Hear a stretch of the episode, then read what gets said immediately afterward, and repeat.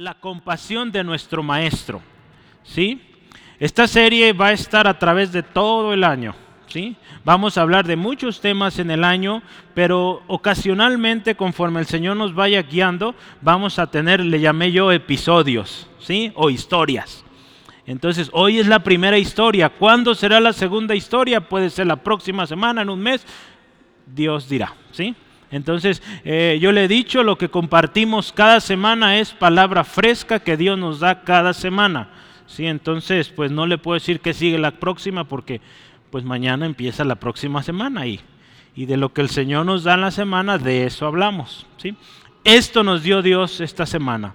Capítulo 2 de Marcos, le invito, abra su Biblia por favor ahí donde está. Abra su Biblia y vamos a leer esta historia. Después vamos a orar. Y quisiera hacer algo diferente, hermanos, eh, si les parece. ¿Qué tal si nos ponemos de pie? ¿Me ayuda? ¿Sí? Yo sé que usted tiene mucho respeto por la palabra de Dios, ¿verdad? Y hay iglesias que lo hacen muy riguroso y que a fuerzas tienen que pararse cuando leen la Biblia.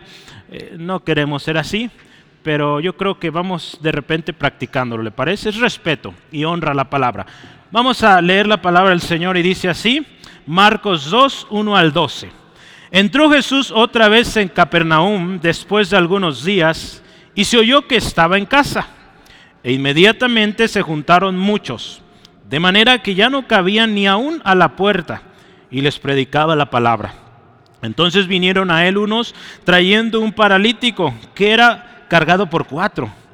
Y como no podían acercarse a él a causa de la multitud, descubrieron el techo de donde estaba y haciendo una abertura bajaron el lecho en que yacía el paralítico. Al ver Jesús la fe de ellos, dijo al paralítico, Hijo, tus pecados te son perdonados. Estaban allí sentados algunos de los escribas, los cuales cavilaban en sus corazones. ¿Por qué habla este así? Blasfema, dice. ¿Quién puede perdonar pecados sino solo Dios? Y conociendo luego Jesús en su espíritu que cavilaban de esta manera dentro de sí mismo, les dijo, ¿de qué caviláis así en vuestros corazones? ¿Qué es más fácil decir al paralítico, tus pecados te son perdonados? O decirle, levántate, toma tu lecho y anda.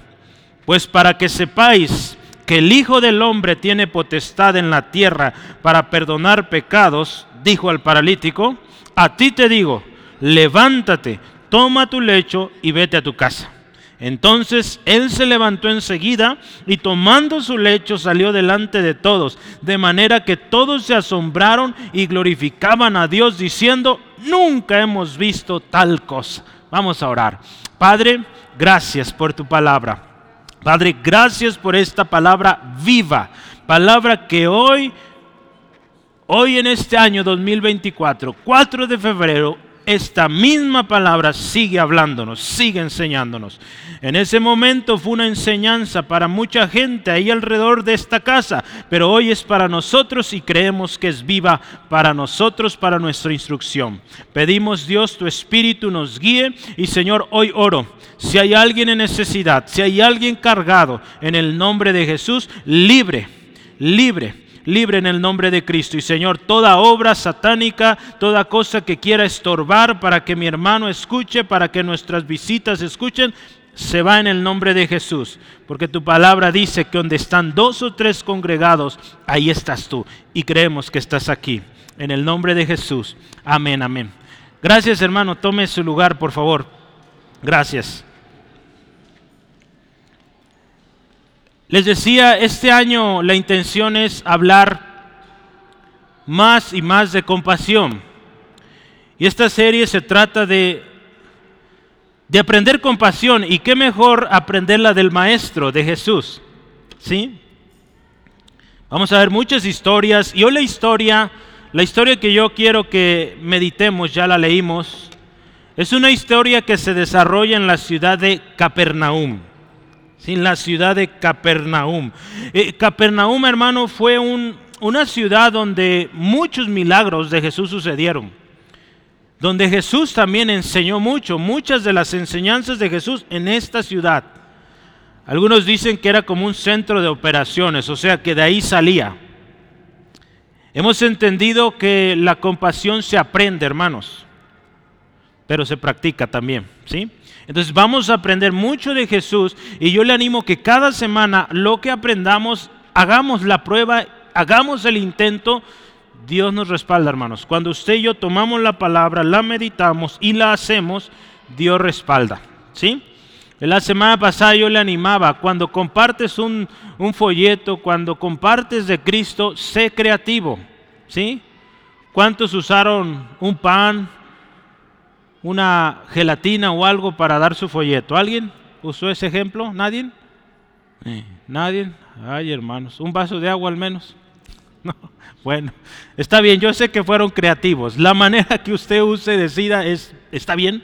Eh, pero seamos creativos, ¿verdad? Jesús, usted y yo podemos ver maneras tan creativas de cómo Él compartía, de cómo Él sanaba a los enfermos, ¿verdad? Eh, cuando vemos las historias es interesante también eso, ¿sí? Mire, Hoy aprendemos del Maestro Jesús. Y yo le animo que cada día, hermanos, nuestra oración sea, Señor, dame oportunidades, muéstrame oportunidades para ser compasivo. ¿sí? Eh, y se va a dar cuenta que Dios le va a enviar gente, ¿sí? como lo está haciendo ya. ¿sí? Gente con necesidad, hermanos. Y esto es tan bonito porque usted se da cuenta que estamos haciendo lo que Dios dice, estamos haciendo la voluntad de Dios y estamos viendo la respuesta de Dios. ¿Sí? Por, eso yo le animo, ore, lea la Biblia, lea los folletos para que sepa qué comparte. Porque cuando usted es diligente en esto, Dios respalda, hermanos. ¿Sí? Porque yo le puedo decir qué hacer, darle paso uno, paso dos, diez pasos, haz esto, esto, esto y esto, pero si usted ni lo cree, ni lo entiende, ni lo ha meditado, de nada sirve. ¿sí? Aquí usted tiene que meditar aquello, orar por la persona y entregarlo. ¿sí? Era el método de Jesús. Él no usaba folletos como nosotros, pero sabe, él toda la noche la pasaba orando. ¿sí? Entonces él oraba y después iba a compartir. ¿sí? Jesús se preparó 30 años. Piense esto, 30 años aquí en la tierra para sentir lo que usted y yo sentimos, para conocer cómo piensa la gente, cómo se siente el dolor en el ser humano. Él lo vivió, hermanos. Imagínese, no sé usted, verá cuántos años tenemos y seguimos aprendiendo, ¿verdad? Cada cosa que, a veces vemos en los niños, nuevas ideas, nuevas cosas que ellos rápido aprenden que a nosotros nos costaron años, bueno, hay mucho que aprender. Y nuestro Señor y Salvador nos dio el ejemplo de aprender. ¿sí? 30 años, hermanos. Mire, yo voy a hablar de tres tipos de compasión que mostró Jesús en esta historia. Y la primera es una compasión para predicar la palabra. ¿sí? Una compasión para predicar la palabra. Mire, Capernaum, eh, su significado es aldea de Naum, ¿verdad? Entonces podemos decir que la casa de nuestro hermano Naum, hermana Marina, es Capernaum, ¿verdad?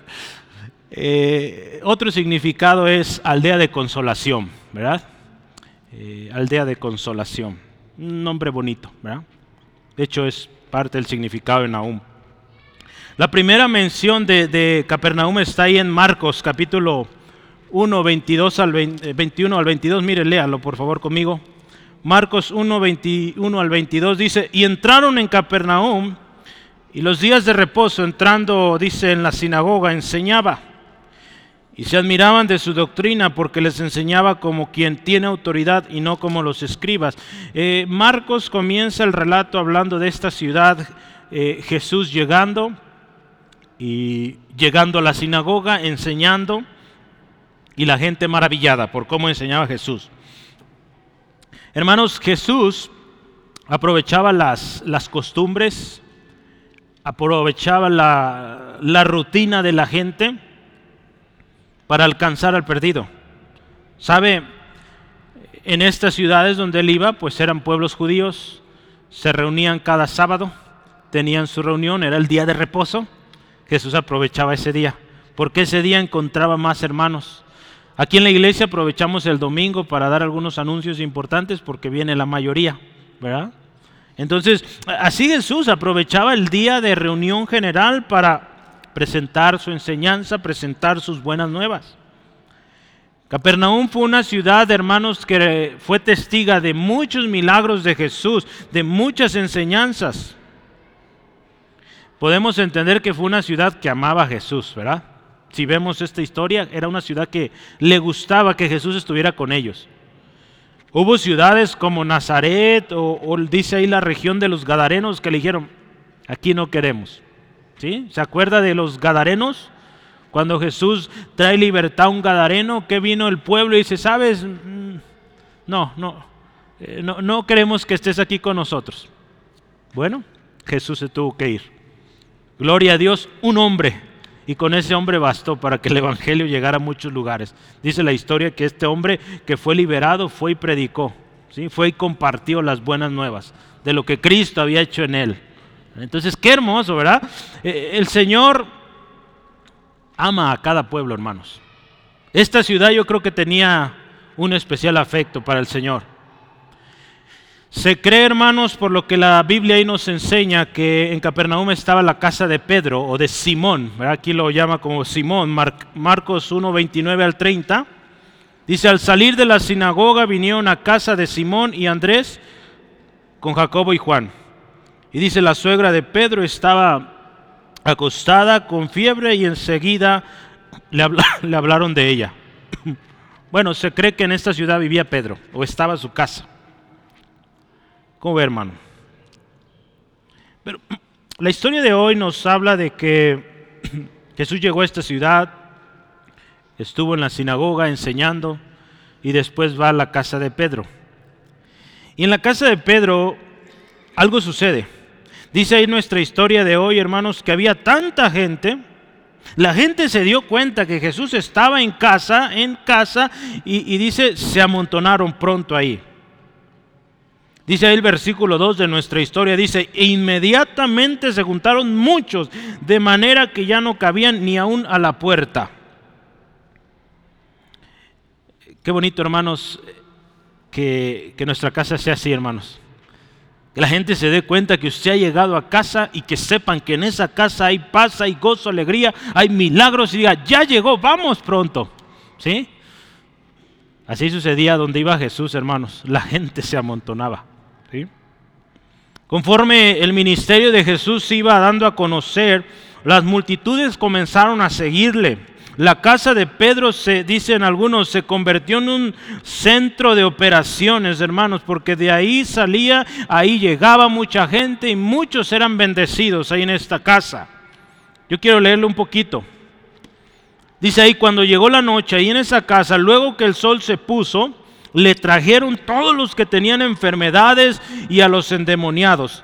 Y toda la ciudad, escuche, toda la ciudad se agolpó a la puerta y sanó a muchos que estaban enfermos de diversas enfermedades y echó fuera muchos demonios. Y escuche, y no dejaba hablar a los demonios porque le conocían.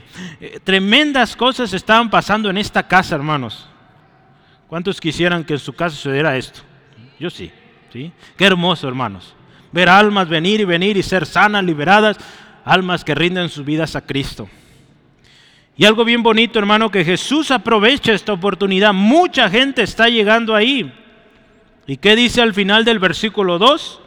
Y les predicaba la palabra. Jesús aprovechaba la, oportunidad de tanta gente que estaba llegando y dice, les predicaba la palabra. La palabra griega que se usa ahí es logos. ¿sí? Les compartía la palabra, les predicaba la palabra. Ya vimos hace unos minutos, Jesús llegaba a una ciudad y llegaba a la sinagoga y ahí enseñaba la palabra. Pero Jesús no se quedaba solo en, la sinagoga, Él iba a las casas, ¿sí? Él iba a las casas. Ya lo decía yo, mire, más adelante en la historia, más adelante en la historia nos damos cuenta que Capernaum eh, era un lugar de donde Jesús salía, porque si usted y yo vemos allá adelantito en el versículo 38, eh, en la historia ahí continuando, del capítulo 1, perdón, capítulo 1 de Marcos, versículo 38, nos da la historia de que la noche anterior Jesús estuvo orando, toda la noche. Y dice, muy temprano le buscan y le dicen, Señor, la gente quiere estar contigo, la gente te busca, ven. Y Jesús le dice, vamos al otro pueblo. ¿sí? Vamos a otros lugares. Vea si usted va ahí el pasaje dice, vamos a los lugares vecinos para que predique también allí, porque para esto he venido. Y dice, predicaba en las sinagogas. Mire, hermanos, eh, cuando yo veía y leía esto, dice, hasta Jesús, mire, también nos enseña ir con los vecinos, ¿sí? Aquí les dice a estas gentes, mire, necesitamos ir con los vecinos y predicarles. Hermano, Jesús te dice otra vez, ve con tus vecinos y compárteles. ¿Sí? Amén.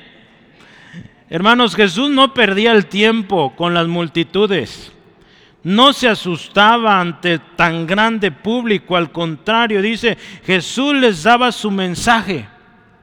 Y ahí en Marcos 1:22 dice, la gente se asombraba de que escuchaba que hablaba con una autoridad no como los escribas y fariseos que hablaban y no hacían. Jesús hablaba y se mantenía firme, no lo movían. Jesús aprovechaba las oportunidades, hermanos. ¿Cuántos aquí estamos aprovechando la oportunidad para hablar del Evangelio, hermanos? Hermanos, estamos teniendo gente eh, muy triste a veces que se acercan a nosotros. Yo, yo veo a algunos de ustedes ¿Cómo tienen esa gracia? ¿Cómo Dios les dio esa gracia, hermanos? Que la gente les comparta sus problemas. Yo no tengo esa gracia. ¿sí? No, no, me pasa, no es muy común. Aquí en la iglesia pues soy el pastor y pues sí se acercan algunos conmigo, pero allá afuera no soy de esas personas con las que se acercan tan fácil. Pero yo veo personas, no sé si usted ha conocido gente así, que tan fácil la gente se acerca a ellos y les comparte su historia o la historia de su vida. ¿verdad? Yo he conocido gente que va en el taxi o en el Uber y hermanos, rapidísimo, ya están compartiendo ahí la historia de su vida. ¡Wow! Qué, qué, especial, hermanos! Yo no tengo esa habilidad. Oro, que Dios me ayude. Yo tengo otras habilidades, pero algunos de ustedes lo tienen, hermano. Aproveche, aproveche eso y presénteles la solución que es Cristo. Usted tiene la verdad. Usted tiene la verdad. La verdad que salva, la verdad que restaura. Entonces aproveche esas oportunidades. Jesús lo aprovechaba, hermanos. Mire, en la velada de oración hablamos de, de Felipe. Felipe ahí en Hechos capítulo 8. Felipe, hermanos, era uno de los diáconos que servían en la iglesia. Dice la historia que, que, el Espíritu lo llevó al desierto y, y, ahí en el desierto él ve una carreta, un hombre ahí y dice que en esta carreta este hombre va leyendo las escrituras, en especial el libro de Isaías, está leyendo sobre la profecía del Señor Jesús. ¿Y sabe cómo le hizo Felipe? ¿Cómo interactuó? ¿Cómo presentó el Evangelio? ¿Cómo entró en la escena? Él ve que el hombre está leyendo, ¿verdad? Y él le dice, ¿entiendes lo que lees? Empezó con una pregunta, ¿sí? Él no le dijo, ¿me dejas subirme para explicarte? No. ¿Entiendes lo que lees? Era una, una, pregunta tan sencilla que abrió la oportunidad para que Felipe fuera invitado y, y que pudiera explicarle el Evangelio. Porque le dice, pues ¿quién? No, hay quien me explique. ¿Será que se trata esta historia del mismo profeta o, o de otro más? ¿De quién será? Y bueno, el resto de la historia usted si no la conoce, léala por favor. Este hombre vino a Cristo. Porque hubo un hombre que empezó con una pregunta, guiado por el Espíritu, le compartió el Evangelio y gloria a Dios, un alma más para Cristo. ¿sí? Hermanos, aprovechemos las oportunidades. Jesús nos da un ejemplo excepcional de aprovechar las oportunidades para enseñar la palabra de Dios. ¿Dónde? En la casa, en el vecindario, en la colonia, hermanos, donde vives. Hay un tremendo potencial, hermano, de que ahí seas luz. Sí, amén. Jesús aprovechaba todos estos tiempos, todas estas oportunidades. Yo quiero decirte, tu casa, mi casa, el vecindario, nuestra colonia, sabes, puede ser y es un lugar potencial para que la palabra de Dios se enseñe. ¿Y qué crees, hermano? Ahí también Dios puede hacer milagros y prodigios. ¿sí? Cuando tú le crees al Señor, ahí pueden suceder, suceder milagros. En el trabajo, en la escuela, en el mercado, hermanos. En cualquier lugar donde tú frecuentas. Puede ser un lugar también donde se predica la palabra y donde hay milagros. ¿Sí? Esos lugares incluyen todas las naciones. Cuando Jesús vayan por todas las naciones y prediquen, ¿sabe? Ahí está tu casa, ahí está el mercado donde vamos. Es parte del lugar, es el campo misionero a donde Dios nos está llamando. Hace algún tiempo escuché un, testimonio de, de una iglesia que ha estado muy involucrada en las misiones y hermanos, cosas preciosas están sucediendo. ¿Sí? Eh, creo que alguna vez platiqué en las tiendas, hermanos, esas tiendas grandes, en el ahorrera, ¿verdad? Podemos decir acá el Walmart o el Soriana. Dios está obrando allá en Estados Unidos, ¿sí? Eh, jóvenes hermanos que ven gente triste en el, en el supermercado y, y, se ofrecen para orar por ellos y Dios está trayendo sanidades, milagros, cosas preciosas. ¿Cómo ves si oramos que lleguemos a ese punto, hermanos? Que ahí en la horrera de la esquina, en el Soriana, a donde vamos al mercado, en el tianguis, hermano, usted ve a alguien triste, oye, me da chance, quiero orar por ti. Yo conozco de alguien poderoso que pueda ayudarte. Y ánimo, ¿cómo ve? Hay que orar, hermano, que lleguemos a ese punto, hermanos. No estamos ahí hoy, lo necesitamos, porque sabe, es un mandato. Jesús dijo que vayamos. ¿sí? Entonces, hermano, Jesús no perdía el tiempo. Hermanos, no perdamos el tiempo. Hay que aprovechar toda oportunidad y presentemos el Evangelio.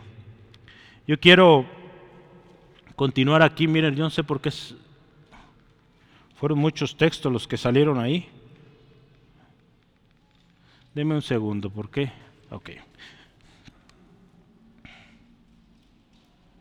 Gloria a Dios. ¿Está ahí conmigo todavía? ¿No se ha ido? Compasión para perdonar pecados. Vamos al siguiente tema.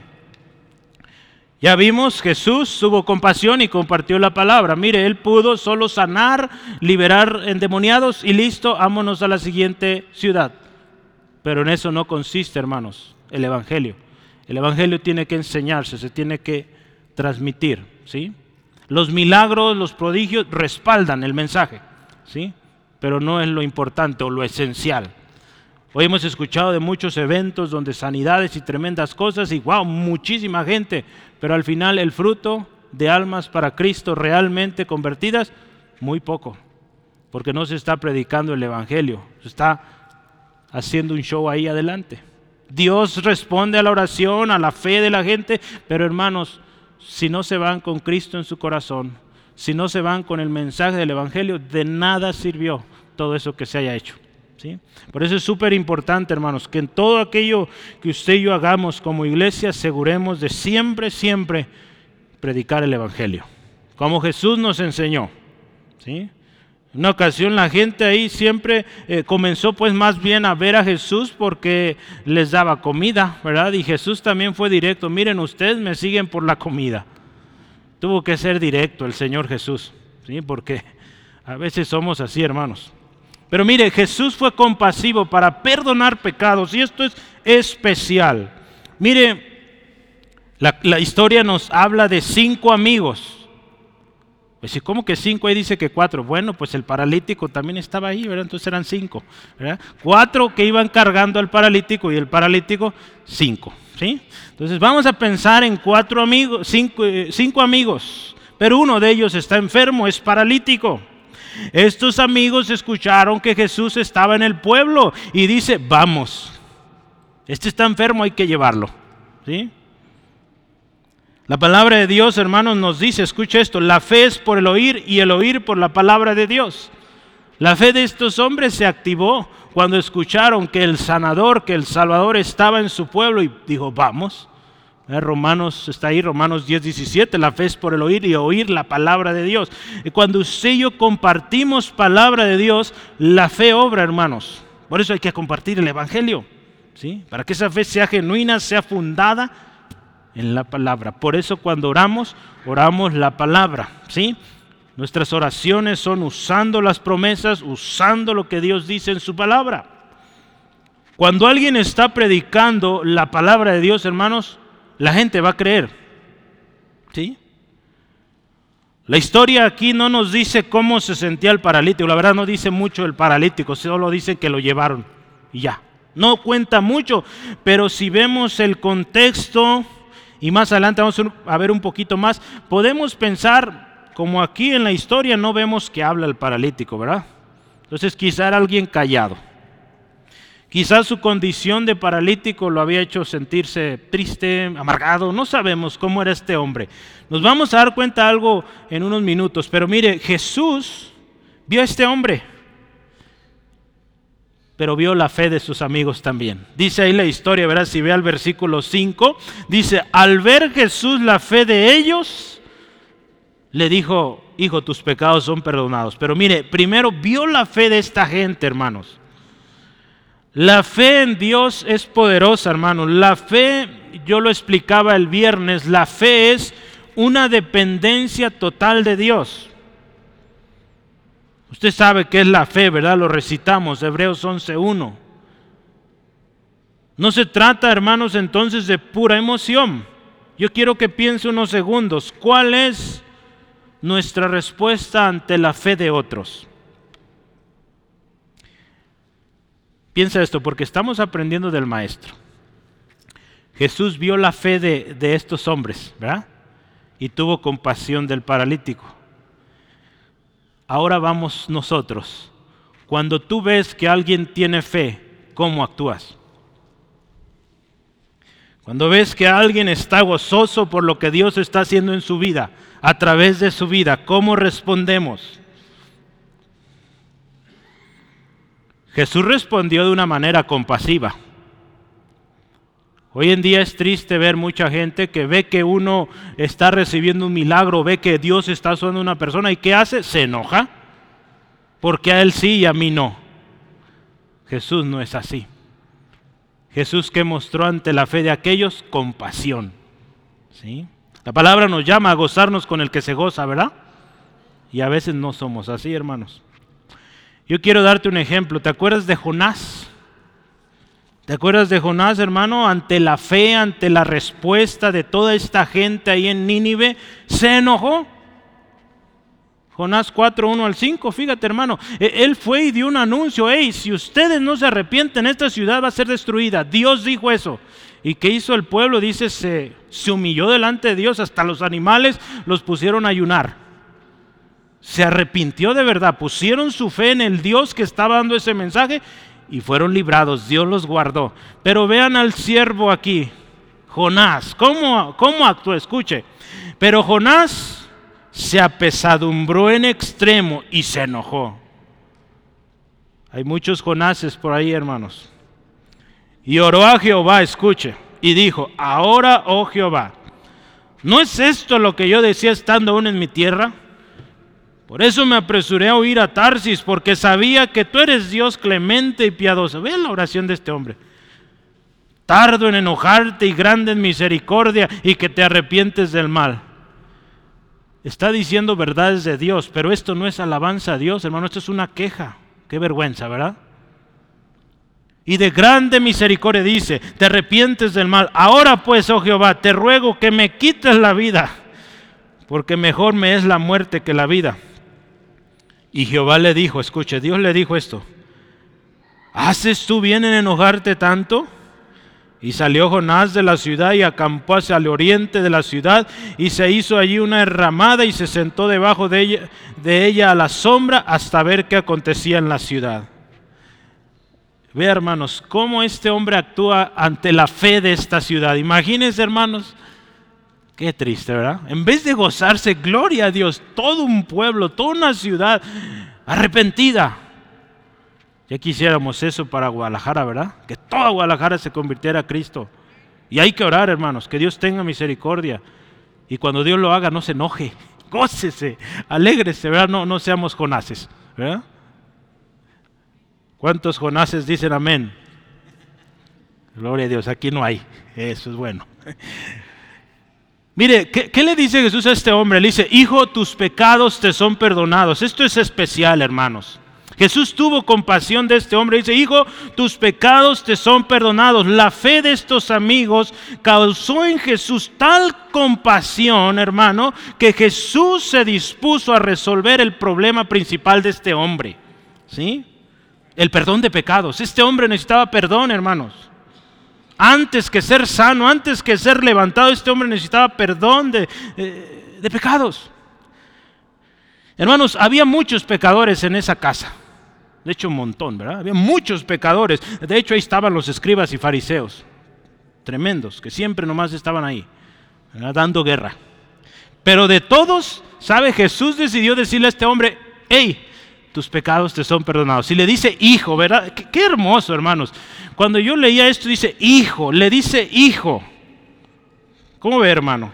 Hijo, tus pecados te son perdonados. Eh, ¿Qué podemos entender de esta expresión, hermanos? Eh, quiero que vea, Mateo 9.2 es la misma historia, pero Mateo la describe así. Jesús le dice, ten ánimo, hijo, tus pecados te son perdonados. ¿Qué entendemos de esta frase?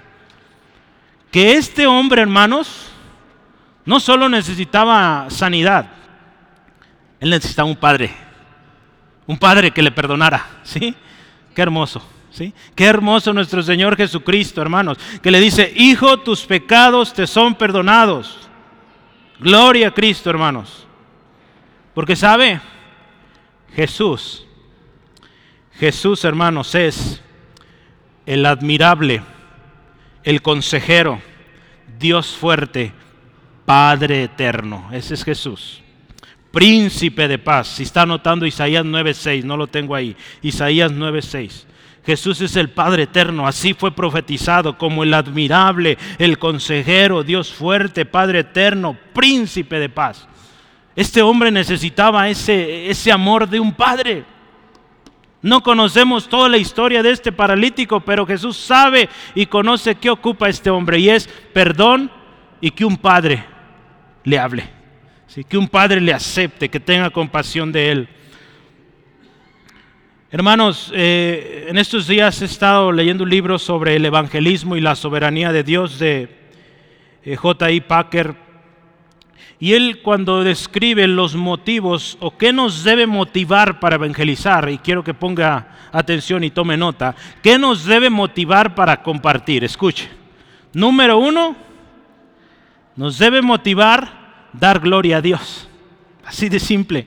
Se trata de que amamos a Dios y queremos darle gloria. Por eso compartimos el Evangelio, porque usted y yo cuando compartimos somos obedientes. Y eso da gloria a Dios. La segunda cosa o segundo motivo por qué compartimos el Evangelio es el amor al prójimo, hermanos. Porque deseamos que esa personita sea salva. ¿sí? Porque de lo contrario, si usted y yo no le compartimos, ¿sabe a dónde va? Al infierno. Amén. Si no lo cree, hermanos, vaya la palabra. Y ahí van los pecadores, al infierno, ¿sí? a condenación eterna. El amor al prójimo, hermanos, aquel que está necesitado, va a surgir de alguien que ha recibido la provisión del amor de Dios. Yo les decía en la mañana a los hermanos en el equipo, hermanos, ¿qué nos importa más? ¿Nuestra reputación o la salvación del perdido? Piense esto, cada quien. ¿Qué me importa más? ¿Mi reputación o la salvación de ese hombre, de esa mujer perdido? Jesús, si vemos el ejemplo de Jesús, a le importaba más la salvación de los perdidos. No importa que todos los escribas, los fariseos lo criticaran, no importa que fuera exhibido públicamente en una cruz, no importa. Todo golpeado, lo que fuera, no le importó eso. Él se importó más por aquellos que necesitaban. Por usted y por mí ahí estábamos también. Vea hermano cómo, Jesús nos enseña un tremendo ejemplo de compasión. Y cuando usted y yo prediquemos, aseguremos predicar el Evangelio completo, hermanos. Arrepentimiento para perdón de pecados. Eso es primero, antes que orar para que sea sano. Que se arrepienta primero, ¿sí? Que ponga su fe en Jesucristo. Amén. Gloria a Cristo. Mire, siempre va a haber oposición. Siempre va a haber oposición, porque sabe, cuando Jesús le dice estas palabras a este hombre, hijo, tus pecados te son perdonados, dice que ahí estaban los escribas. Y empezaron ahí a, eh, a, criticar, a decir, a ver, ¿quién es este? ¿Por qué habla así? Este es un blasfemo. ¿Quién le da el poder para perdonar pecados? Solo Dios puede perdonar pecados. Mire, quiero decirle una cosa, Jesús es Dios. Él puede perdonar pecados. ¿Sí? Hermano, no escuches lo que la gente está diciendo. E, estos hombres, mire, eh, ¿por qué tú dices que perdonas pecado? ¿Quién te dio la autoridad? Hermano, escucha lo que Dios dice. Si alguien te dice no eres perdonado, mira, te voy a invitar que leas Salmo 85.8. Escucha lo que Dios dice, porque Dios hablará paz a su pueblo para que no se vuelvan a la locura. Entonces, si Dios te dice esto, si confieses tu pecado, yo soy fiel y justo para perdonarte y limpiarte de toda maldad. Hermano, yo lo creo. Te animo, créelo. Entonces escucha lo que Dios dice. Y si Jesús le dijo a este hombre, hombre, tus pecados te son perdonados, es porque eso es lo que este hombre necesitaba, no necesitaba más. Lo demás es extra, ¿sí? Gloria a Cristo, Jesús nos da mucho más, ¿sí? A este hombre le dio la sanidad, vamos a ver unos minutos. Pero mire, podemos pensar en el acto, uno de los actos más compasivos de Dios, yo creo que, o pienso que debería ser, o es el acto más compasivo de Dios. Bienaventurado aquel cuya transgresión ha sido perdonada y ha sido cubierto su pecado. Gloria a Dios. ¿Qué más quería este hombre, hermano? Que ser perdonado. ¿Qué más quería? ¿Sí? Pues la compasión de Jesús no se queda ahí, hermanos. Siempre Él nos da mucho más. Él nos sana. Y yo quiero que vea esto. Compasión para sanar al enfermo. Jesús le dice a estos hombres, oigan, ¿por qué piensan así? ¿Verdad? Los escribas, los fariseos que ahí empiezan a criticar la dureza de su corazón, hermanos. Fíjese qué triste, ¿verdad? Enojarse porque este hombre ha sido liberado del yugo más horrible que puede tener el hombre, que es el pecado. Y mire, Yo te animo, hermanos, y pensemos en, este, en estos minutos que nos quedan. ¿Qué quieres que encuentre Jesús en tu corazón? Dice la historia que estos hombres aparentemente estaban platicando allá escondidas, ¿verdad? Mira nomás, él, ¿cómo es posible que él dice perdonar pecados? Eso solo le pertenece a Dios. Pero dice la historia ahí que Jesús conocía las intenciones, los corazones de esta gente. Y yo quiero decirte, hermano, hoy si está aquí por primera vez, si ya es tu, o ya perdiste la cuenta cuántas veces vienes acá, quiero decirte una cosa, hermano, hermana, amigo, amiga, Dios conoce qué hay en tu corazón. Y yo quiero preguntarte, ¿qué te gustaría que encuentre Dios en tu corazón? ¿Un corazón orgulloso como estos fariseos? ¿Un corazón que se la vive criticando, juzgando? ¿O quisieras que Él encuentre un corazón como el de un publicano, dice la historia ahí en Lucas? Que dice Él, se quebrantaba, humillado. ¿Cómo quieres que Dios vea hoy tu corazón, hermano, amigo? Cuando Jesús ve ahí un fariseo en el templo, hay un publicano, el fariseo presumiendo de sus diezmos, presumiendo que ayuna y que ofrenda y todas esas cosas, presumiendo este hombre. Y por el otro lado, allá hincado, arrodillado, postrado, un hombre diciendo, Señor, ten compasión de mí, que soy pecador. ¿Saben? Jesús vio esos dos ejemplos y ¿sabe qué dijo? El fariseo salió igual, orgulloso, presumido, sin ningún beneficio. Pero el publicano, el humillado, escuche esto, descendió a su casa justificado porque dice Jesús esto, cualquiera que se enaltece será humillado y el que se humilla será enaltecido. Eso dice Jesús, hermanos. ¿Qué quieres que Jesús encuentre en tu corazón hoy? Y Jesús, hermanos, para demostrar a esta gente el poder que Él tiene, le dice a este hombre, a ti te digo, levántate, toma tu lecho y vete a tu casa.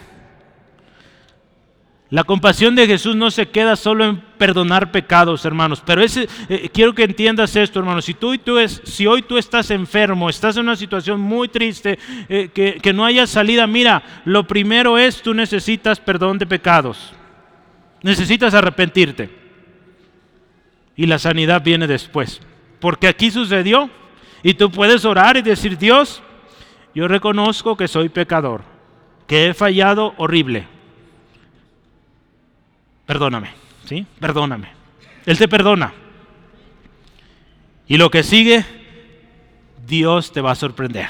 ¿sí? Él te puede sanar. Él puede hacer algo tremendo en tu vida, hermanos. ¿sí? Él puede poner los medios, no sé cuál sea la situación, pero primero arrepiéntete. Jesús le muestra a estos hombres, dice, para que sepan que yo tengo autoridad para perdonar pecados, miren, este hombre es libre, es sano en el nombre, bueno, en su nombre, ¿verdad? Porque él fue quien lo sanó. Lucas, de hecho, mire, cuando Lucas está escribiendo esta historia, él dice que el poder de Dios acompañaba a Jesús, hermanos. La compasión de Jesús, hermanos, es algo tan hermoso que, que no se limitaba, hermanos, a, a aquellos que eran buenos o que aquellos que eran limpios, podríamos pensar, o tocables. Jesús tuvo misericordia de los intocables. ¿Cómo es esto? Vea, vea conmigo en Marcos capítulo 1, 41 al 42. Se trata de un leproso, hermanos. Jesús teniendo otra vez, escuchen, misericordia de él, extendió la mano y le tocó y le dijo, quiero, sé limpio. Y así que él hubo hablado al instante, así que él hubo hablado, dice, y al instante la lepra se fue de aquel y quedó limpio. Mira, eh, hermano, ¿cómo relacionamos esta historia? Esta historia sucedió antes de lo que hoy vemos. Pero Jesús, hermanos, Jesús es compasivo. Y no solo con los, los jefes o los grandes. A veces nosotros tratamos ¿verdad? de quedar bien con los grandes y con el que no es grande o no tiene puesto, pues luego te atiendo. Pero Jesús no fue así, hermanos. Él vio un leproso y a los leprosos nadie quería tocarlos. De hecho, había una regla que el leproso tenía que gritar, soy inmundo, inmundo, inmundo, para que todos corrieran. Jesús no corrió, hermanos. Jesús dice ahí la historia, extendió su mano y lo tocó. Jesús tocó al enfermo, al que nadie quería tocar, y a este paralítico también, hermano, lo sanó. Pero antes lo perdonó, ¿sí? Porque Jesús conoce qué hay, cuál es el problema principal del hombre, hermanos. Jesús nos enseña compasión y misericordia, hermano, para con los enfermos, con los pecadores. La historia nos dice y continúa, Jesús no vino por los justos ni por los sanos Jesús vino por los enfermos, por los pecadores. ¿Sí? A esos tenemos que ir, hermanos. Yo te pregunto, hermano, y, meditemos, ¿a dónde nos están llevando nuestros pasos? ¿Por quién estamos orando? Hermano, cuando tú y yo pensamos en el pobre, ¿se acuerda? Hace algunas semanas hablamos de esto, bienaventurado el que piensa en el pobre. Cuando usted y yo pensamos, buscamos en las maneras, oportunidades de bendecir a aquel que está perdido, hermanos, todo va a resultar en gloria a Dios. Cuando lo haces por tus propios intereses, eso no sirve, eso no lo recibe Dios. Porque yo quiero decirte esta historia, Jesús vino y cumplió la voluntad del Padre. ¿Y qué sucede cuando Jesús cumple la voluntad del Padre, hace lo que el Padre le dice? Escucha el versículo 12, la historia que hoy leíamos. Entonces, cuando este hombre fue sano, hermanos, dice, se levantó enseguida, tomando su lecho, salió delante de todos, de manera que, escuche, todos se asombraron y glorificaron a quién? A Dios. ¿sí? Diciendo, nunca hemos visto tal cosa. ¿Te acuerdas ese ratito dije los motivos para evangelizar? Dar gloria a Dios es número uno. ¿sí? Jesús lo está haciendo bien aquí, hermanos. ¿sí? Jesús está dando la gloria a Dios, hermanos. Yo quiero que tú veas, Jesús vino aquí a la tierra y en Juan 17, 4. Él está orando y le dice, Padre, yo te he glorificado. ¿Sí? Entonces Jesús glorificó al Padre. La gente aquí en esta historia glorificaba a Dios diciendo, nunca hemos visto tal cosa. Cuando Lucas explica esta misma historia, ¿saben lo que Lucas dice? Dice que también el paralítico, dice, se levantó tomando su lecho, se fue a su casa glorificando a Dios. Entonces también el paralítico salió glorificando a Dios. ¿Sí? Entonces vea, hermanos. Yo le animo esta tarde, hermano, nunca olvides, nunca olvidemos para qué fuimos creados. La palabra, la escritura ahí en Efesios 1, lo dice varias veces, yo seleccioné esos dos versículos, pero la palabra de Dios nos dice que fuimos creados para alabanza de su gloria. Fuimos predestinados, fuimos escogidos, fuimos llamados para alabanza de la gloria de Dios. Y todo lo que tú y yo hagamos debe ser siempre para gloria de Dios. ¿Sí? Si vas a evangelizar, si vas a invitar a alguien aquí a la iglesia, la gloria es para Dios, no para mí, no para ti, hermano, para Él. ¿sí? Cuando tú y yo así lo hacemos, Dios sigue obrando. Tú puedes ver y continuar la lectura ahí en Marcos Dios siguió respaldando a Jesús, porque acuérdense, Jesús vino como hombre, ¿sí? pero contaba con el respaldo de su Padre porque Jesús fue obediente. ¿Quieres, hermano? ¿Queremos ser respaldados por Dios? Hay que ser obedientes y dar siempre la gloria a Dios. ¿Sí, amén, hermanos? quiero terminar. Compasión para predicar la palabra. Jesús nos da un ejemplo tremendo, hermanos de oportunidades y aprovecharlas para enseñar la palabra. Dios va a respaldar cuando tú enseñas la palabra. No solo con que te escuchen, con milagros, con prodigios. Compasión para perdonar pecados. Recuerda siempre, primero la gloria a Dios, segundo nuestro amor al prójimo, por eso predicamos. Y no vamos a predicar la palabra solo a aquellos que no nos ofenden, Vamos a predicar aún a aquellos que nos ofenden, hermanos. Recuerda, hermanos, que el perdón viene de Dios, ¿sí? Tú Pero sabes, tú no le vas a perdonar el pecado a la persona, eso lo hace Dios. Pero lo que sí podemos hacer nosotros es perdonarle la ofensa que te hizo. ¿sí? Eso sí podemos hacer. Porque Jesús nos enseñó, ¿quieres que el Padre te perdone? Tú perdona. Mateo 6, verás si, quieres encontrarlo. Cuando Jesús enseña al Padre nuestro. Si tú no perdonas, el Padre no te perdona. Entonces, si Jesús perdonó, hermanos, yo creo lo lógico y, y requerido de nosotros es perdonar. Lo último que veíamos hace unos momentos, compasión para sanar al enfermo. Jesús vino a los enfermos, a los pecadores. Jesús, hermano, conoce lo que hay en el corazón y él entiende. Yo hoy te pregunto, ¿qué hay en tu corazón, hermanos? ¿Qué hay en tu corazón hoy? Jesús está escudriñando tu corazón. ¿Qué hay? ¿Hay arrogancia, hay orgullo o hay humildad? Quebrantamiento. Jesús dijo esto, cualquiera que se enaltece será humillado y el que se humilla será enaltecido. Por último, hermano, la compasión verdadera y que agrada a Dios siempre tiene que resultar en gloria a Dios. ¿sí? si tu compasión no da gloria a Dios o la gente no está respondiendo dando gloria a Dios, yo te animo, ve qué pasa ahí, examina y dile a Dios te revele. Quizá estás ganando el crédito tú. Hoy hay muchos compasivos ahí en las redes sociales, en la televisión pero lo hacen con un interés porque quieren ganar algo. ¿sí? La compasión de la cual se agrada a Dios es aquella que resulta en alabanza y gloria a Él.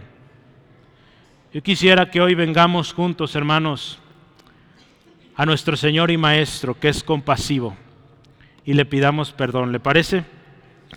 Le pidamos perdón por la manera en cómo hemos tratado a los enfermos, cómo hemos tratado a los necesitados cómo hemos tratado a esas personitas que vimos un, un rastro de fe, vimos que Dios está obrando en esa persona y cómo actuamos. Hoy te animo, cualquiera que sea tu situación hoy, vengamos al trono de gracia y pidamos perdón. Si todos necesitamos esto, hermanos, porque todos hemos sido orgullosos, necesitamos perdón. Cierre sus ojos, por favor, ahí donde está y oremos juntos. Señor, te damos gracias por tu palabra esta tarde. Tu palabra es viva y eficaz y es tan precisa, tan directa, que no queda nada oculto de lo que hay en nuestro corazón. Damos muchas gracias, Señor Jesús, nuestro Maestro, por enseñarnos de la compasión y cómo es esa compasión que da gloria a Dios. Una compasión que no mira la condición, una compasión que se alegra con los que tienen fe y que responde pronto, una compasión que a pesar de la crítica sigue ayudando, una compasión que perdona,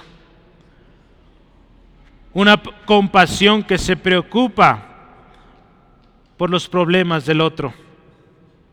Hoy Señor damos gracias porque tú sanas Jesús, tú perdonas Jesús y tú libertas de la ruina en donde estábamos. Hoy hermano, amigo,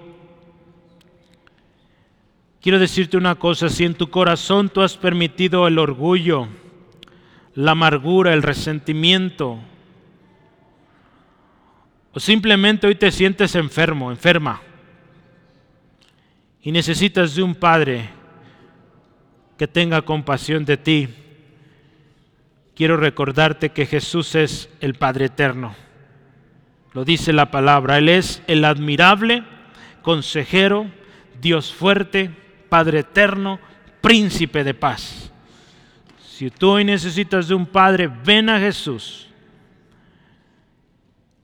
Yo quiero decirte qué es lo primero que necesitamos y es arrepentirnos de nuestro pecado, porque todos hemos pecado todos hemos pecado. La palabra de Dios dice, por cuanto todos pecaron y están, dice, destituidos de la gloria de Dios. No puedes agradar a Dios si hay pecado en tu corazón. Pero hoy otra vez, el que perdona pecados está aquí, es Jesús. Pídele perdón y pon tu fe en Él. Toma la decisión hoy de seguirle y obedecerle. No te arrepentirás. Hoy Señor te pedimos perdón por lo que hemos hecho mal, por esas actitudes que hemos guardado en nuestro corazón y porque hemos permitido el orgullo, la vanagloria, resentimientos, amarguras, críticas y que nos han enfermado y hoy estamos tan amargados que, que Señor nos sentimos muy mal. Perdónanos Dios, reconocemos nuestra incapacidad, que Señor, sin ti no, no podemos. Hoy decidimos tomar esta palabra de que si confesamos nuestros pecados, tú eres fiel y justo. Hoy, Señor, te decimos, somos pecadores, necesitamos tu perdón. Y gracias porque tú nos perdonas por lo que Cristo hizo en la cruz. Y hoy creemos en ti, Jesús. Vamos a seguir tu ejemplo. Nos comprometemos a poner en práctica esta compasión que hoy aprendimos de ti, Jesús, nuestro Señor y nuestro Maestro. Y Padre, todo lo que hagamos, que sea para tu gloria. En el nombre de Jesús. Amén. Gloria a Cristo.